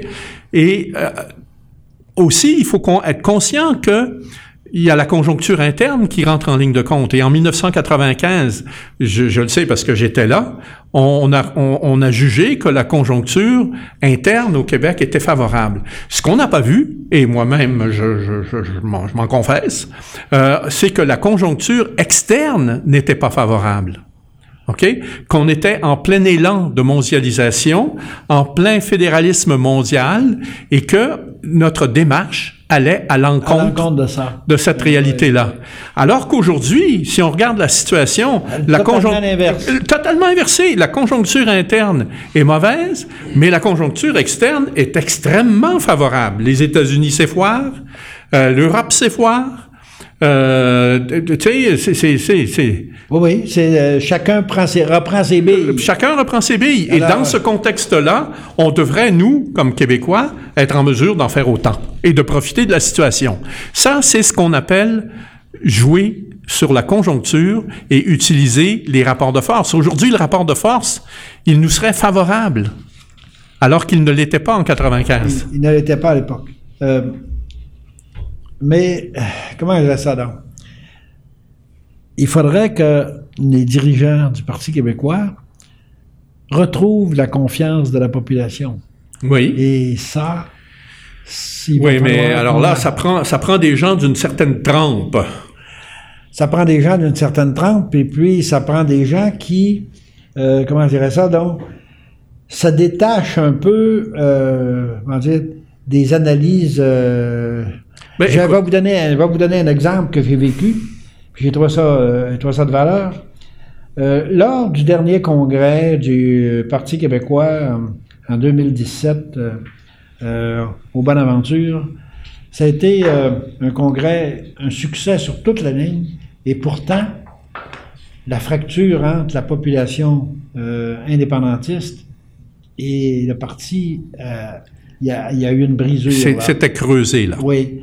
Il y avait à l'époque, je pense, c'est 22% des gens ou 20% des gens qui étaient pour le Parti québécois, mais il y avait 32% des gens qui voulaient qu'on impose la loi 101 au cégep. Oui. Alors, naturellement, si tu fais ça, tu vas te faire traiter de tous les noms. C'est pas politiquement correct. C'est pas politiquement correct. Mais on l'a pas fait, hein? On l'a pas fait. Puis on a perdu du monde. Puis on a perdu du monde. On s'est retombé à 18 avec un congrès extraordinaire, avec un beau programme, avec quelque chose d'extrêmement intéressant, avec un recours possible de M. Hassan qui était venu faire un tour, de Pierre-Carl euh, Pellado qui était également venu faire un tour. Mais si vous êtes un indépendantiste, puis vous dites, nos, nos jeunes sont en train de vouloir tous s'angliciser, et puis euh, ils veulent aller dans les cégeps anglophones. et euh, les cégeps francophones sont en train de se bilinguiser. Ben oui. Faut arrêter ça. On, apprend aujourd'hui là euh, que, que, Mais moi, il y a un cégep de Sainte-Foy. Ben oui. Qui est en train de devenir bilingue. De devenir bilingue. Ben oui. Alors, alors il n'y a même pas aucune garantie à l'intérieur de notre système d'éducation que de, de la de écoute, ça n'a aucun bon sens. Vous comprenez que si moi j'ai, euh, je suis conscient de ça. Hein? Alors, euh, la personne là, qui regarde ça, puis qui euh, voit le résultat, qu'est-ce qu'il se dit? Est-ce qu'on peut se fier au Parti québécois? Non. Non. On peut pas se fier.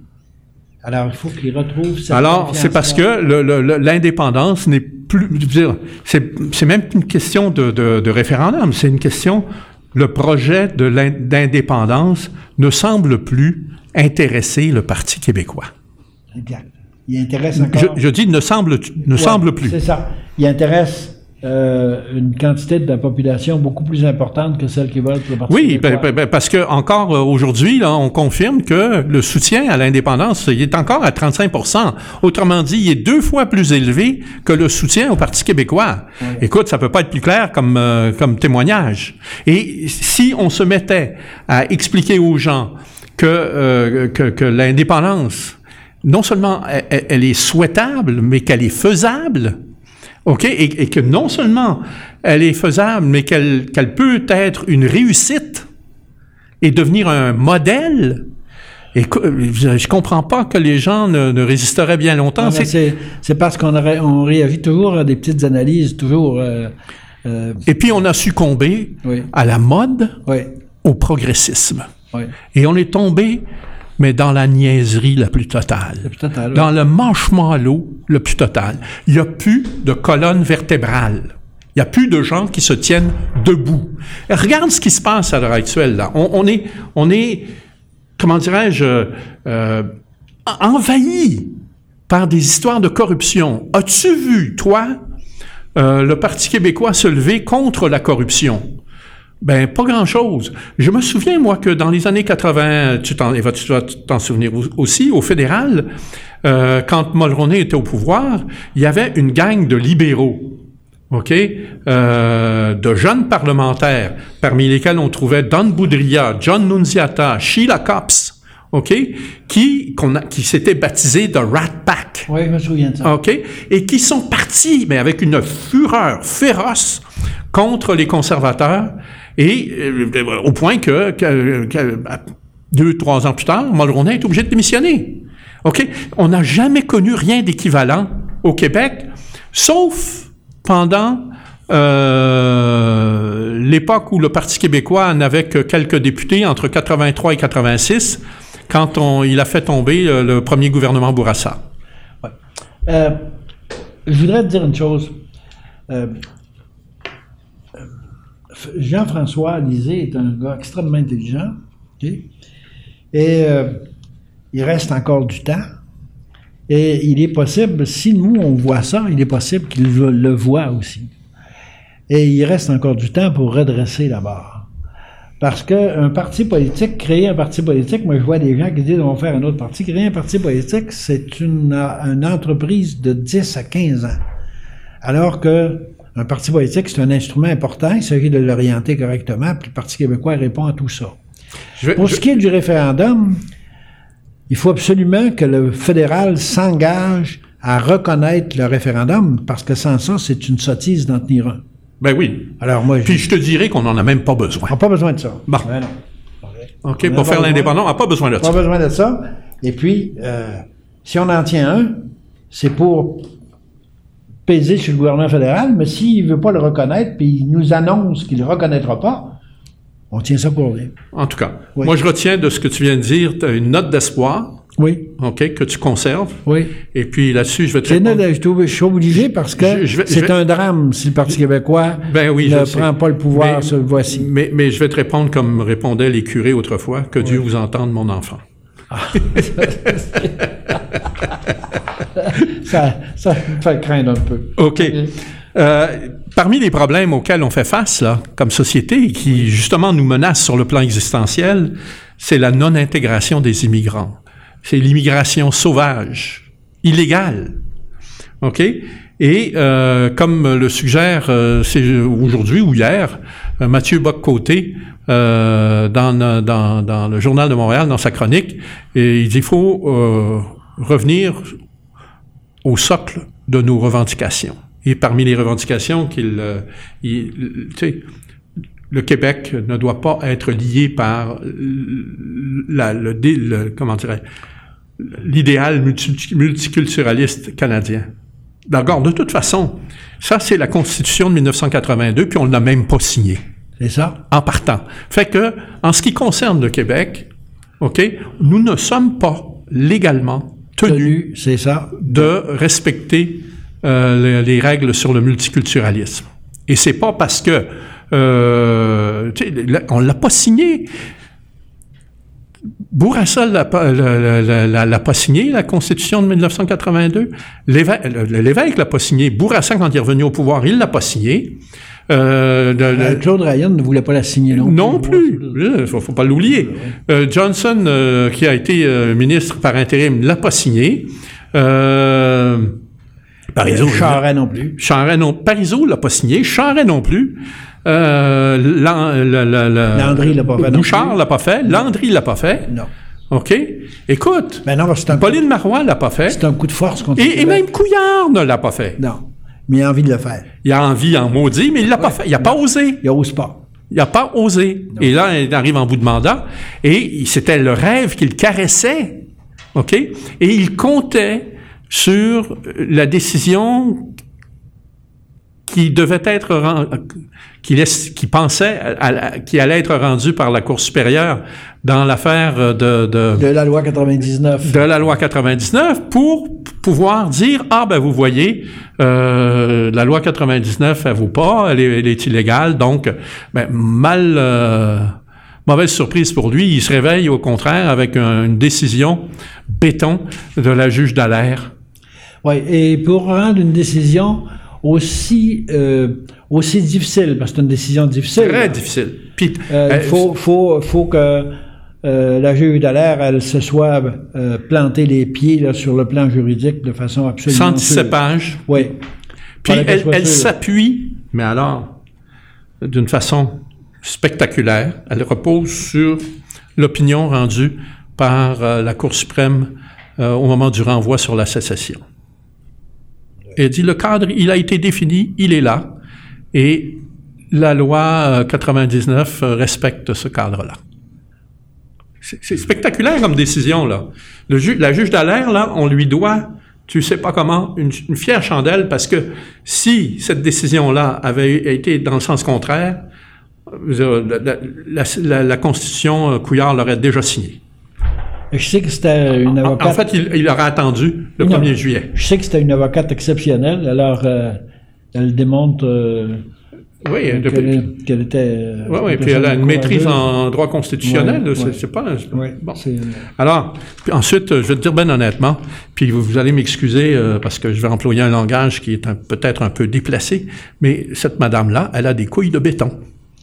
Parce que quand tu es juge puis que tu as été nommé par le fédéral, prendre une décision comme celle-là, alors qu'il aurait été si facile pour, pour elle d'envoyer la balle euh, à la Cour d'appel puis à la Cour suprême, euh, faut vraiment que tu sois décidé. Hein?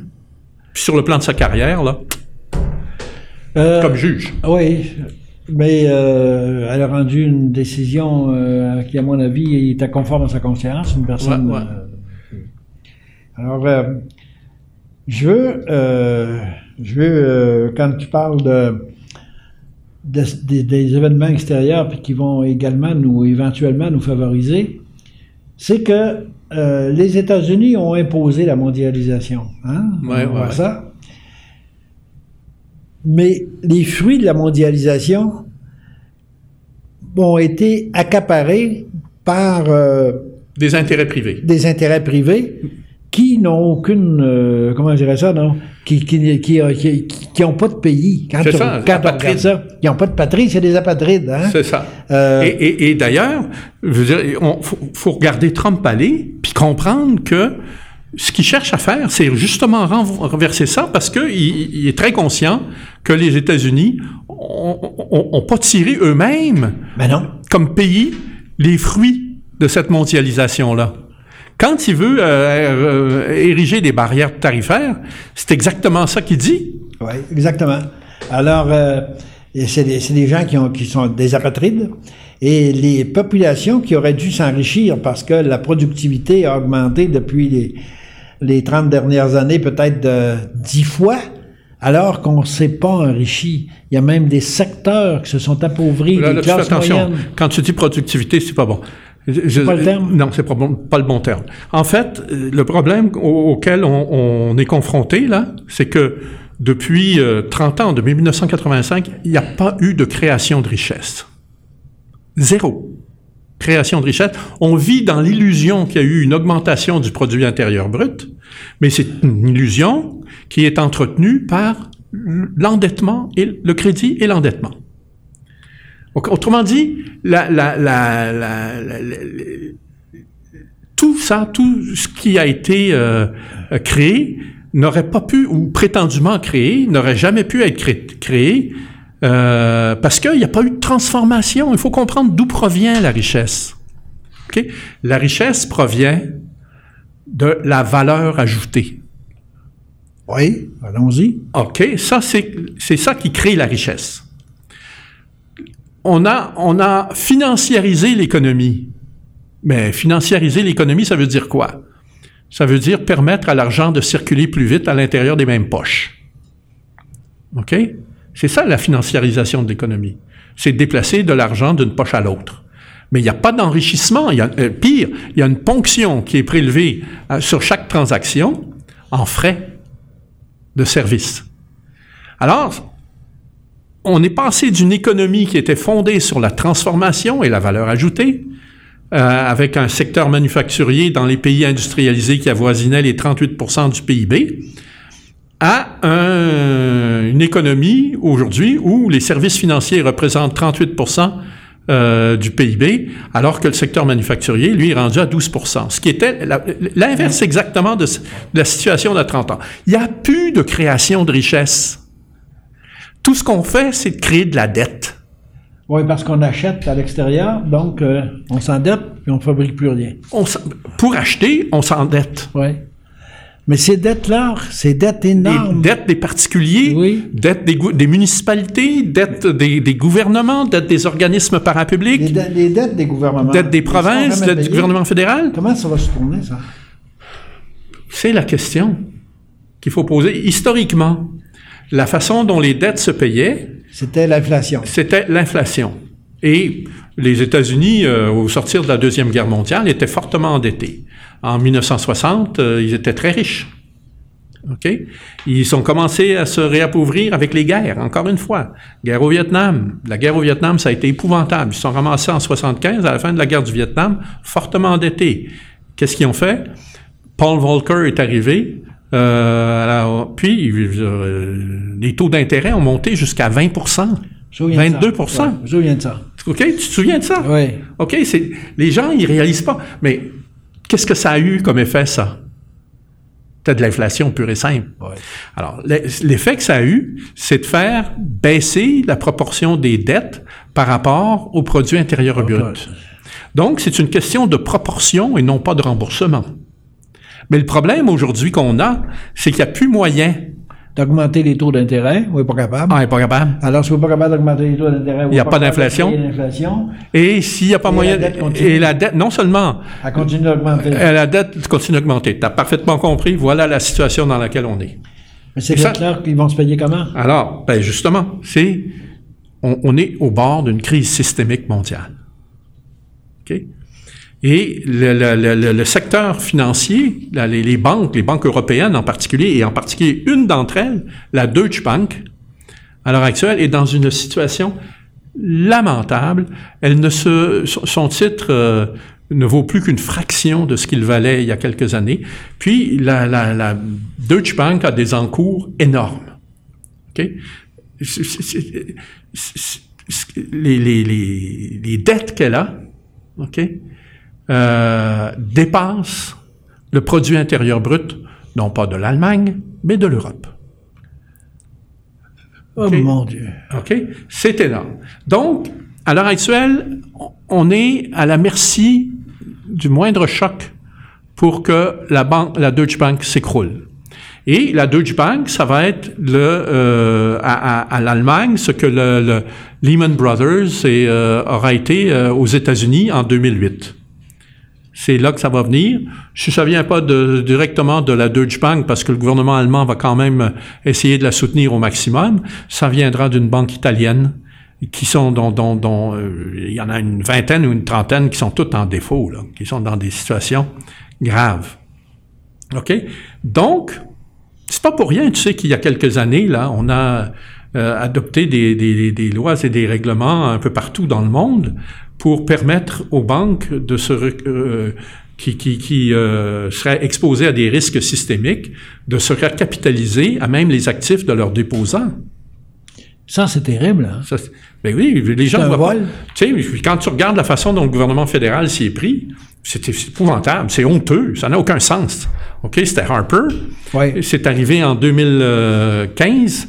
Euh, si ma mémoire est fidèle. Et puis, euh, un gros projet de loi omnibus, OK? Pour, pour cacher... De, de, 1200 articles dans le projet de loi au complet. Et puis, un, un, un document de travail. Et alors, c'est caché dans les mesures euh, sur la productivité, pour améliorer la productivité des entreprises. Ça n'a rien à voir avec la, les banques. OK? Et c'est là qu'est cachée la vérité. J'avais écrit un titre là-dessus, un article là-dessus, il est sur Vigile. OK? Mais ça, je veux dire, les, citoyens sont... Puis c'est la même chose en France, c'est la même chose en... Tu sais, tous les pays du G20, à Sydney en 2016, je pense, ont, ont tous adopté ça. Ben, Aujourd'hui, tout ce système-là là, s'apprête à nous péter en pleine face. Pourquoi? Parce que les banques centrales ne sont pas parvenues à endiguer euh, le flot et à relancer l'inflation. Il y a quelque chose qui m'inquiète, euh, hein, parce que euh, au Moyen Âge, à un moment donné... Ben oui, tu vas me parler de l'affaire de l'or. Oui, hein, mais euh, faudrait pas qu'on règle le problème de cette façon-là. Mais, mais c'est exactement l'affaire des assignats. C'est exactement ça qui va se passer. OK? C'est exactement ça qui va se passer. C'est juste une question de savoir quand. Ça va avoir des conséquences. Tu sais, ben oui. Tu sais, puis c'est pas comme si euh, il n'y avait pas des, des signes avant-coureurs. Tu sais, il y a eu des... des, des euh, Chypre, Chypre a été mise oui. Ah, c'est exactement ça qui s'est passé. Écoute, là encore, j'ai écrit un article. Ils ont, ils ont, pris l'argent de le déposant. Direct. Et puis deux semaines auparavant, le gouverneur de la Banque centrale de Chypre avait euh, juré euh, par écrit que ça ne se reproduirait pas, que ça ne se produirait jamais. Alors qu'il se préparait à le faire. Alors qu'il se préparait à le faire. Parce qu'il n'y avait pas d'autre solution. Il n'y avait pas d'autre solution. alors, l'été de tous les dangers. Cet été. C'est cet été. Tous les dangers politiques. Tu sais, regarde ce qui se passe en Syrie, regarde ce qui se passe en Corée. Bon, on semble, Corée, il semblerait qu'on aurait parvenu à éviter le pire. Mais il faut comprendre que euh, dans, en Asie du Sud-Est, la crise est, prise en profondeur parce que la Chine revendique euh, l'occupation des mers que, que lui contestent les États-Unis. Oui. OK? Et là, euh, il y a des euh, méchants bras de fer qui s'apprêtent à, se jouer. OK? Et, la situation est alarmante. Pour que Trump lâche du lest en Corée, il faut qu'il veuille se garder de l'espace pour ailleurs, pour autre chose c'est aussi une dépense considérable, ce qui, euh, cette, euh, cette, euh, cette présence-là des Américains partout, en Corée, au Japon. Ben, L'Empire ratisse trop large. Ben c'est ça. OK. C'est qu'à un moment donné... C'est plus tenable. C'est plus tenable. Et, et quand Trump va voir les Européens puis leur dit, vous payez pas votre, votre part des, du financement de l'OTAN, c'est ça qu'il dit. Il dit, moi, j'ai plus les moyens, là. OK? C'est grave, là. Alors, les, les gens, tu sais, il faut comprendre que les, pays d'Europe de l'Est, par exemple, les, les, pays de la Baltique, là, Lituanie, Estonie, euh, Lettonie, OK? Euh, la, la, la, Bulgarie, euh, la Pologne, euh, la Hongrie, tous ces pays-là qui se sont fait séduire par, le chant des sirènes américaines, ouais, OK? Eux, ils comptent sur la protection. Et alors, on nous, on, nous, on nous bassine, on nous raconte des histoires avec des déplacements de troupes des États-Unis en Europe, alors que les, les, les, Russes viennent de démontrer, mais d'une façon spectaculaire, que euh, aucune de ces mesures-là euh, de l'OTAN euh, sont capables de les atteindre. Oui, c'est ça. Tu sais, je lisais encore ce matin un article sur l'enclave de Kaliningrad. Kaliningrad, c'est une petite enclave dont la Russie se retrouve euh, héritière euh, euh, par l'ancienne URSS, qui est située sur le bord de la mer Baltique, près de la Lituanie et de la Pologne. Et elle est séparée du reste de la Russie par le Bélarus, la l'ancienne Biélorussie, bon, qui est proche de la Russie, mais c'est pas la Russie, qui est indépendante politiquement. Donc, les Russes maintiennent une enclave à Kaliningrad qui est, à l'heure actuelle, surarmée. OK? Euh, ils ont installé des batteries euh, de, de, missiles pour... Les Européens les menacent. C'est ça. Alors, ils, ils, répliquent. Mais sauf que euh, ces missiles-là sont capables d'atteindre Londres, Paris, sans problème. Et Rome, sans problème. Alors, tu sais, les, les, les, les Américains euh, jouent un drôle de jeu à chercher à convaincre les Européens euh, de la sécurité de leur parapluie. Alors qu'en réalité, le parapluie n'est pas sécuritaire. Pas du tout. Oui. Alors, tout ça nous, nous amène à, à constater la fin de l'hégémonie américaine. Quand on parle qu'on ne veut pas euh, tomber dans le multiculturalisme canadien, ce multiculturalisme-là, il n'est pas, euh, il est pas dénué de danger éventuellement pour le Canada. Moi, je pense qu'on traite ça très à la légère. Et, et cette- cette la meilleure preuve, c'est ce qui se passe en Europe à l'heure actuelle. Exactement, ça n'a pas commencé tout de suite en Europe. Voilà. Et, et ce, ce qu'on- euh, dire, ce que vit l'Europe à l'heure actuelle, avec les- les- le, le- le- le- le rejet de l'immigration massive, c'est ce qui guette le Canada. Et l'idéologie multiculturaliste, elle est pas, c'est pas le Canada ne l'a pas inventée là. Ok, ça c'est une idéologie qui nous provient de euh, Monsieur Soros et de son, son- ses groupes d'Open Society et de, de- de- du Fabian Society avant ça et de, de- de- des vieux, euh, euh, comment dirais-je, euh, la vieille idéologie en- en- anglo-saxonne, y compris même de, de- des, des théories du géopoliticien Mackinder. OK? Alors, tout ça, là, c'est un, un- un mauvais dévelop- développement. Et à l'heure actuelle, euh, on est en train de découvrir qu'il y a des limites. Tu sais, si, euh, si par exemple, la Libye euh, était encore contrôlée par Kadhafi, la Libye, quand Kadhafi est parti, il y avait un système d'assurance euh, santé complet. Il y avait des, une prospérité. La Libye euh, était riche. Il songeait même à introduire un dinar or. OK?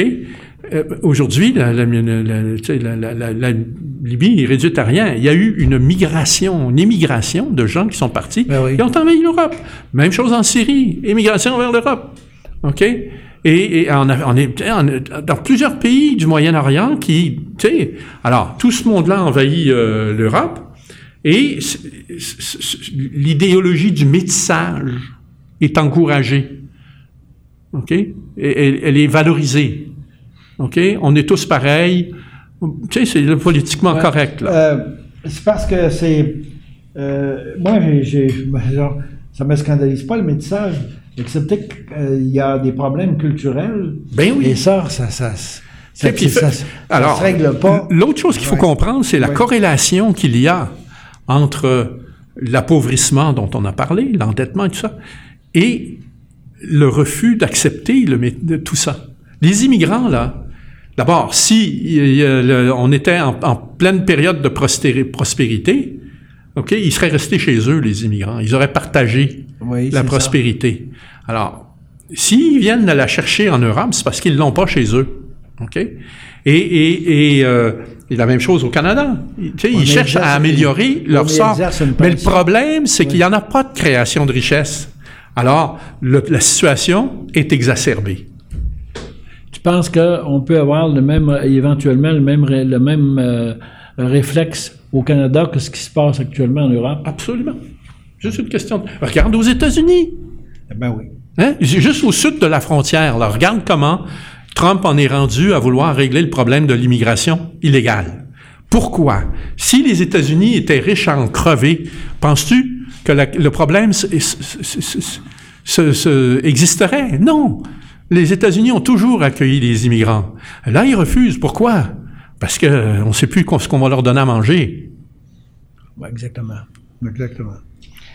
Alors, Alors, euh, C'est la, tu sais, l'Eu- euh, l'Europe là est en pleine capilotade, là, est, est- est en train d'être réduite en morceaux. À preuve, euh, Merkel est, est menacée de, de- de- de- de- d'éclatement de sa coalition. Euh, ils vont essayer d'a- d'arranger les choses euh, lors de rencontres européennes dans les jours qui viennent pour essayer de trouver une solution européenne au problème de l'immigration. Mais la seule solution, c'est la fermeture de l'immigration. Et des pays comme l'Italie euh, vont être là pour le rappeler. Oui. Effectivement, il est rendu qu'il y a plusieurs pays d'Europe qui n'en veulent plus, là. Non, il y a eu. Alors, à partir du moment où tu fermes. Euh, voilà. Euh, Alors, tout, tout, cette question de l'immigration en Europe pose la question de, des frontières Schengen. OK? Il faut comprendre qu'aujourd'hui, que quand tu te déplaces d'un pays européen à un autre, c'est 27 pays maintenant. Il n'y a pas de passeport, il n'y a, pas de frontière. non, il n'y a pas rien. OK? Et alors, imagine la, facilité avec laquelle l'immigration qui arrive du Sud. Ça promène. Une fois qu'elle est rentrée. Elle arrive de Turquie, elle arrive de Grèce, elle arrive de, de, de, d'Afrique du Nord. OK? Puis elle débarque en Sicile, euh, un peu partout.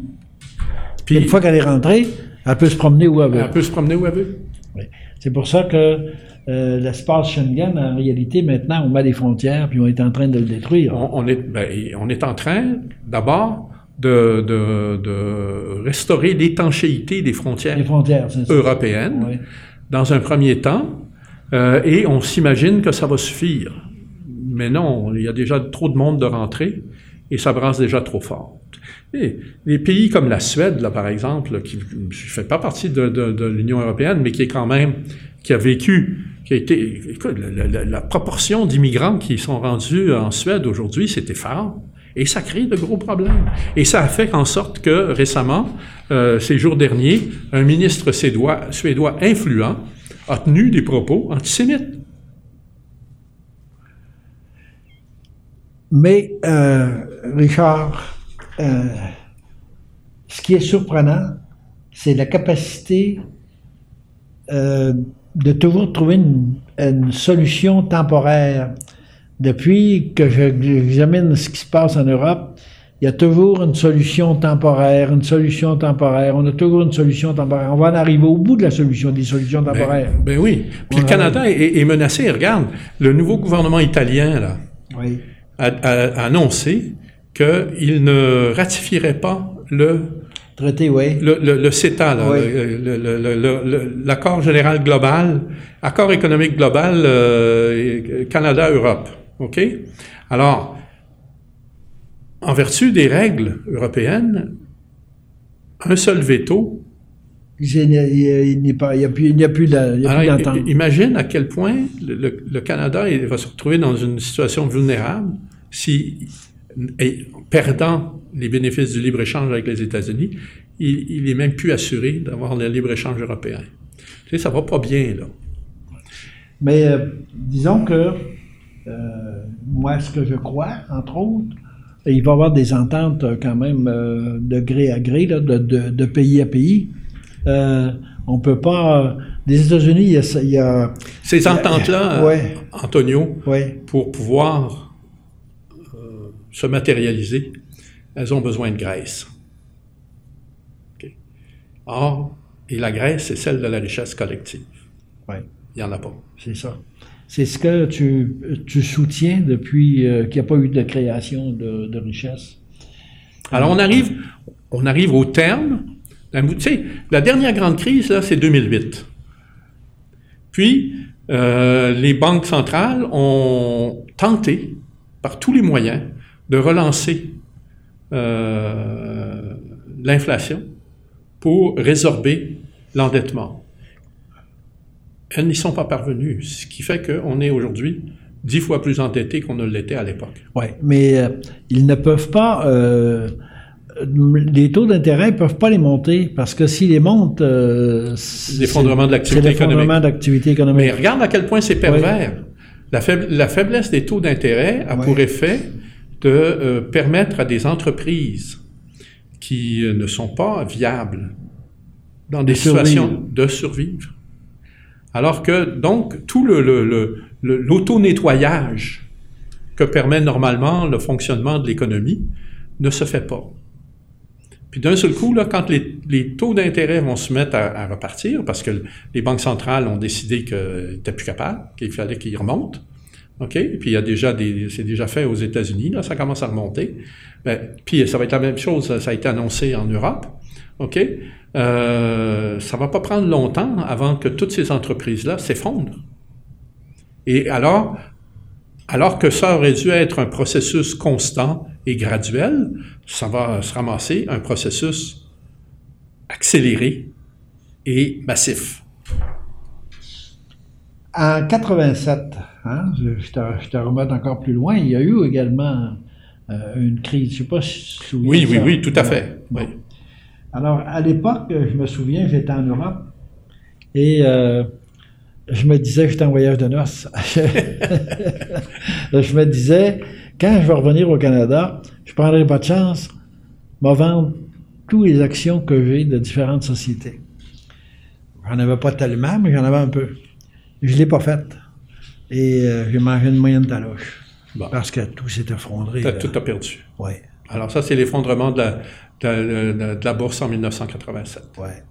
À l'heure actuelle, il y a des... elle, était, elle était annoncée en Europe. Hein, euh, ah oui, oui, Puis, euh, Puis, de la même façon que tous les signes avant-coureurs sont réunis. Sont réunis ça encore. Fait, ça fait des mois que sur certains sites spécialisés que je consulte quotidiennement, dont en particulier le site zeroedge.com, OK, les, les, les grands pontes de la finance internationale te disent que la correction, une correction sévère s'en vient. C'est juste une question de moment. De moment. Voilà. Alors, euh, tu sais, c'est pas, pas rassurant. Et puis, euh, bon, il reste deux, deux, sujets à traiter rapidement. Là. En Europe, là, on constate que la question migratoire, là, elle, elle est en train de faire exploser l'Europe. C'est pas rien. D'abord, euh, cette immigration-là, pour la justifier, on dit on a besoin, on a besoin de leur connaissance, mais on se rend compte que ben, ils n'ont pas de formation. Ils n'ont pas de formation, ça fait qu'ils arrivent puis là, tu utilises l'argument qu'on utilisait au Canada dans les années 50, lorsque on, ouvrait toutes grandes les portes à l'immigration européenne. Oui. Alors, regardons la différence. C'était des gens qui étaient... Étaient formés. Qui étaient formés, qui étaient euh, grosso modo de la même culture que nous, les mêmes valeurs que nous. Même système. Même souvent, même de la même langue que nous. Oui. OK? Et euh, à ce moment-là, ça avait du bon sens. Puis, progressivement, avec euh, le temps, l'Europe s'est développée et cette immigration-là n'était ah, pas, pas, plus intéressée parce qu'elle avait des conditions égales, sinon meilleures, chez ah, elle. Chez elle, c'est ça. OK? Alors, on a substitué à, cette immigration-là une immigration en provenance de pays plus aux économies, qu'on disait pudiquement, en voie de développement. Hein? OK?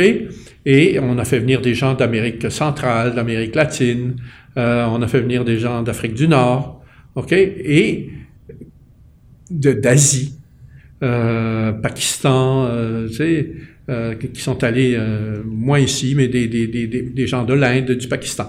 Bref, on a panaché notre immigration et souvent avec des gens qui ont des, des valeurs, des, cultures complètement différentes des nôtres et qui, qui sont pas intéressés à s'intégrer. Alors, le multiculturalisme, c'est essayer de faire tout, vivre tout le monde sous ce parapluie-là.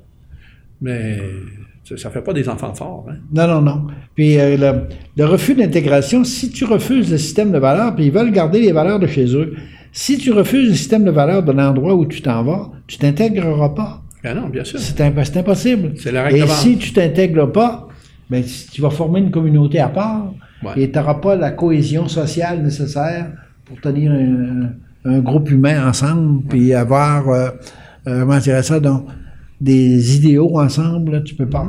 Et euh, c'est en train de se faire. Ouais. Puis en Europe, c'est grave. Je, vois les, pourcentages, entre autres. Là. Euh, on parle de 20, 20 euh, au-delà de 20% de jeunes en France de l'immigration qui croient que la charia doit prédominer sur les lois françaises. C'est grave, là. C'est grave. C'est grave, là. Et, ça, tout ça, évidemment, provoque des réactions et, des, de rejet. Ben oui. Qui sont parfaitement compréhensibles. OK? Tu es en train de dire qu'on n'est plus chez nous, tu sais. Euh, ça, choque violemment les, gens, ça. Oui. D'avoir l'impression qu'ils ne sont plus chez eux. Exactement. C'est bien beau vouloir partager, mais encore faut-il qu'il y ait un minimum de, de, choses communes à partager. Alors, c'est ça qui va pas. Et bon, on est en train de la crise de l'immigration, on la vit là, au quotidien. Là. OK? Puis l'immigration illégale et tout ça. Puis l'absence d'intégration des immigrants, on, vit, on, vit, ça aussi. OK? Et ça va pas s'améliorer. Ça, c'est certain. Et certainement pas avec des gouvernements comme euh, niaiseux, là, comme le gouvernement libéral de Trudeau, qui s'imagine qu'on peut adopter une politique de porte ouverte. Non, non, c'est sûr. OK? C'est sûr.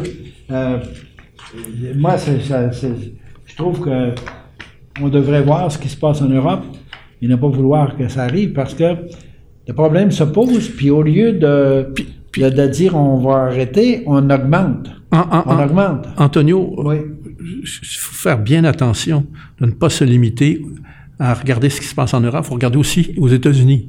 Et la crise qui se passe aux États-Unis, là, c'est une crise grave. Puis, c'est, on est, c'est la même crise que nous. Il faut comprendre. Ils sont exposés, eux aussi. Puis, regarde simplement l'émotion que crée la question de l'immigration aux États-Unis à l'heure actuelle. C'est la même qu'en Europe. Ouais.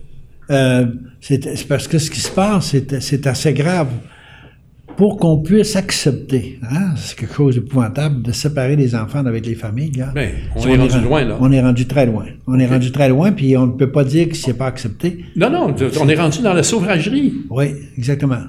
Hein? Alors, euh, c'est barbare. Euh, ouais, c'est pas juste l'État qui fait ça. C'est que les gens, en dehors de ceux qui contrôlent l'État, ils soutiennent l'État dans cette dans cette, dans cette démarche-là. Dans cette démarche-là, c'est terrible. C'est épouvantable. C'est épouvantable. Alors, euh, puis ça fait sortir le pire de nous-mêmes. Oui, c'est vrai. Hein? Alors, pourquoi se placer dans des situations dont il est évident qu'elles vont faire ressortir le pire de nous-mêmes? C'est tellement maladroit. Écoute, Antonio, on, avance beaucoup dans le temps. Tu sais, ça fait déjà une heure et, une heure et 45 qu'on... Alors, moi, je pense que tu vas revenir. C'est possible. OK. Euh, Et puis... Euh, si je revenais, je revenais ouais. il y a beaucoup de choses que je voudrais... Je voudrais qu'on parle de l'Union nationale. Oui, oui, on en va reparler en masse. Parce qu'on a, on a beaucoup de choses à apprendre. Oui. Parce que c'est un.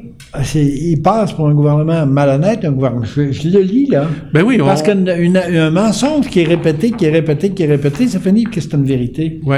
Je le lis que c'est un gouvernement corrompu. Il n'y a jamais eu de gouvernement honnête à ce point-là. Bon. Durant cette période. Alors, on viendra là-dessus. Moi, je veux terminer juste pour le bénéfice des gens qui sont avec nous toutes les semaines. La semaine dernière, j'ai posé une question. Euh, je me suis posé une question moi-même. Qu'est-ce que foutait euh, étant en train de fabriquer la Russie en Afrique? Et j'ai eu la réponse. Il y a un article qui a été publié euh, cette semaine dans euh, une publication qui s'appelle Oriental Review. Euh, vous pouvez la consulter sur Google et l'article est écrit par un certain Andrew Koribko, K-O-R-Y-B-K-O. Alors, Oriental Review, Andrew Koribko, et vous avez la réponse aux questions euh, du pourquoi de la présence. Et euh, quelle, est, quelle, est, la raison? C'est que les, les, Russes ambitionnent de jouer un rôle de modération pour assurer l'équilibre mondial. Parce que les Russes voient arriver ben, il, y a la, Chine et les États-Unis. Puis tu le sais toi-même, tu es, quelqu'un qui fréquente l'Afrique assez souvent. Oui. OK? Tu, euh, tu, tu, es très conscient là, que ça se passe pas nécessairement euh, non, non. tendrement en Afrique. Hein? Et que les Américains, et même le Canada, parce qu'il faut quand même euh, reconnaître que le Canada euh, joue un rôle dans le secteur minier en Afrique qui est extrêmement euh, critiquable. Hein? Et, peu reluisant. Ben, si les gens savaient euh, toutes les manœuvres. Euh, comment je dirais ça donc? Euh, je vais te surprendre, je vais te dire que si on s'en va dans l'Afrique du Sud ou si on s'en va en Afrique centrale, où on n'est pas, non seulement c'est pas mieux, mais c'est pire. Ben oui. Si tu t'en vas au Congo. Ben exactement. Euh, OK. si tu t'en vas dans les pays limitrophes du Congo, ouais. c'est pire. C'est épouvantable ce qui se passe là. alors, alors c'est justement pour jouer un, un, rôle de modération que, euh, et de façon aussi à faire euh, ressortir son, sa, stature mondiale, que la Russie essaie de, de, de, prendre pied en Afrique. Voilà. Alors, euh, je te ben, remercie de m'avoir invité. Antonio, ça m'a fait grand plaisir. Et puis, ben, comme ça s'est bien passé, tu reviendras. Merci. OK. Alors, mesdames et messieurs, euh, on va euh, mettre fin à l'émission d'aujourd'hui. C'était l'édition euh, spéciale du mercredi 20 juin. Je recevais Antonio Flamand, ancien député de l'Union nationale. Je vous souhaite à tous une bonne semaine et je vous rappelle que l'émission de la semaine prochaine sera la dernière de la saison. On vous reviendra quelque part au début du mois d'août pour commencer à commenter la campagne électorale euh, québécoise qui sera sur le bord, euh, qui sera à nos portes. OK? Alors, euh, bonne semaine à tous et puis merci André. Merci.